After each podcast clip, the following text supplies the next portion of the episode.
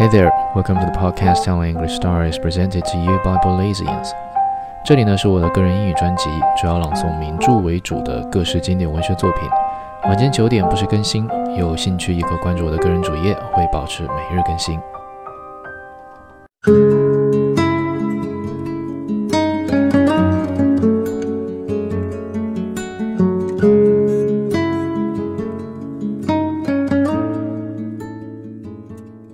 Moon and Sixpence, Volume 53. Tenez, voila Captain Brunot, said Tiare. One day, when I was fitting together what she could tell me of Strickland, he knew Strickland well. He visited him at his house. I saw a middle aged Frenchman with a big black beard, streaked with grey, a sunburnt face, and large shining eyes. He was dressed in a neat suit of ducks I had noticed him at luncheon, and Aline, the Chinese boy, told me he had come from the Paumotus on the boat that had that day arrived. Tiare introduced me to him, and he handed me his card, a large card on which was printed Rene Brunot, and underneath Captain au Long Cours. We were sitting on a little veranda outside the kitchen, and Tiare was cutting out a dress that she was making for one of the girls about the house. He sat down with us.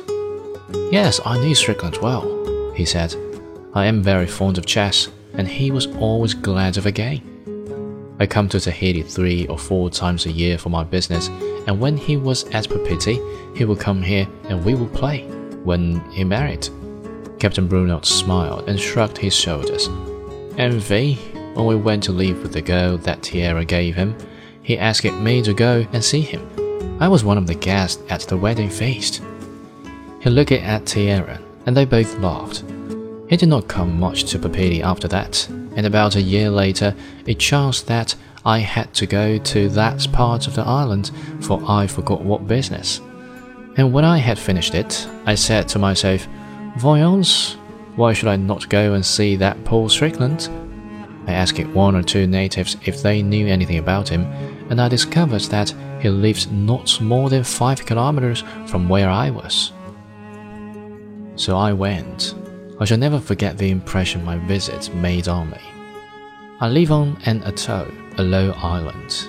It is a stripe of land surrounding a lagoon, and its beauty is the beauty of the sea and sky and the varied color of the lagoon and the grace of the coconut trees. But the place where Strickland lived had the beauty of the Garden of Eden. Oh, I wish I could make you see the enchantment of that spot, a corner hidden away from all the world, with the blue sky overhead and the rich, luxuriant trees. It was a feast of color, and it was fragrant and cool. Words cannot describe that paradise, and here I lived, unmindful of the world and by the world forgotten. I suppose to European eyes it would have seemed astonishingly sordid. The house was dilapidated and none too clean. Three or four natives were lying on the veranda. You know how natives love to herd together. There was a young man lying full length, smoking a cigarette, and he wore nothing but a pareo. The pareo is a long stripe of trade cotton, red or blue, stamped with a white pattern. It is worn round the waist and hands to the knees. A girl of fifteen, perhaps, was plaiting pandanus leaf to make a hat, and an old woman was sitting on her haunches smoking a pipe. Then I saw Ata. She was suckling a newborn child, and another child, stark naked, was playing at her feet. When she saw me, she called out to Strickland, and he came to the door. He too wore nothing but a pareo. He was an extraordinary figure, with his red beard and matted hair and his great hairy chest. His feet were horny and scared, so that I knew he went always barefoot. He had gone native with a vengeance. He seemed pleased to see me and told Ata to kill a chicken for our dinner. He took me into the house to show me the picture he was at work on when I came in. In one corner of the room was the bed, and in the middle was an easel with a canvas upon it. Because I was sorry for him, I had bought a couple of his pictures for small sums, and I had sent others to friends of mine in France. and though I had bought them out of compassion, after living with them I began to like them. Indeed, I found a strange beauty in them. Everyone thought I was mad, but it turns out that I was right. I was his first admirer in the islands. He smiled maliciously at Tiare, and with lamentations she told us again the story of how at the sale of Strickland's effects she had neglected the pictures, but bought an American stove for 27 francs. Have you the pictures still? I asked it. Yes, I am keeping them till my daughter is of marriageable age, and then I shall sell them. They will be her dot. Then he went on with the account of his visit to Strickland. I shall never forget the evening I spent with him. I had not intended to stay more than an hour, but he insisted that I should spend the night. I hesitated, for I confess I did not much like the look of the mat on which he proposed that I should sleep, but I shrugged my shoulders. When I was building my house in the Paumotus, I had slept out for weeks on a harder bed than that, with nothing to shelter me but wide shrubs. And as for vermin, my tough skin should be proof against their malice. We went down to the stream to bath while Ata was preparing the dinner.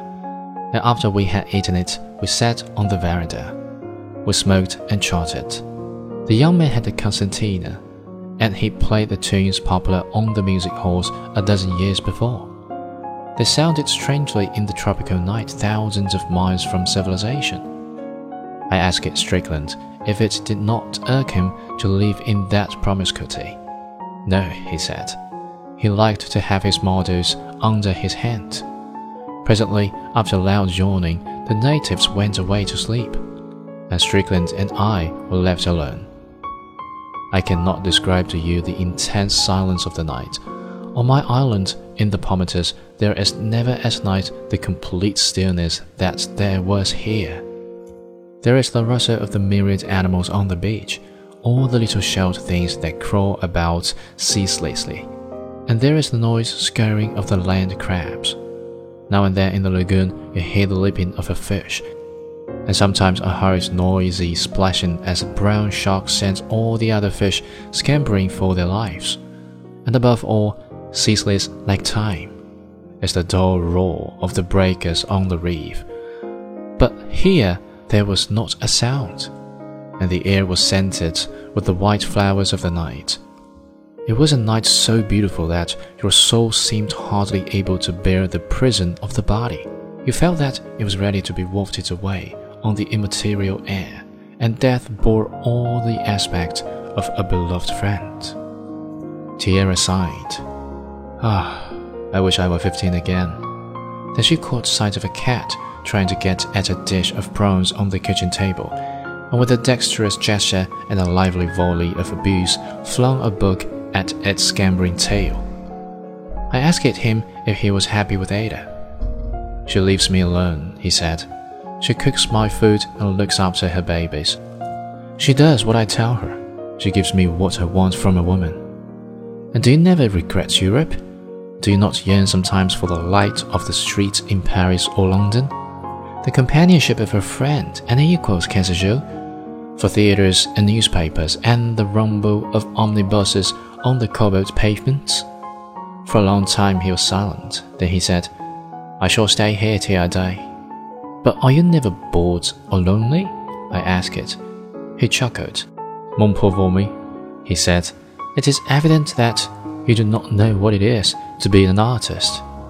Captain Brunot turned to me with a gentle smile and there was a wonderful look in his dark, kind eyes.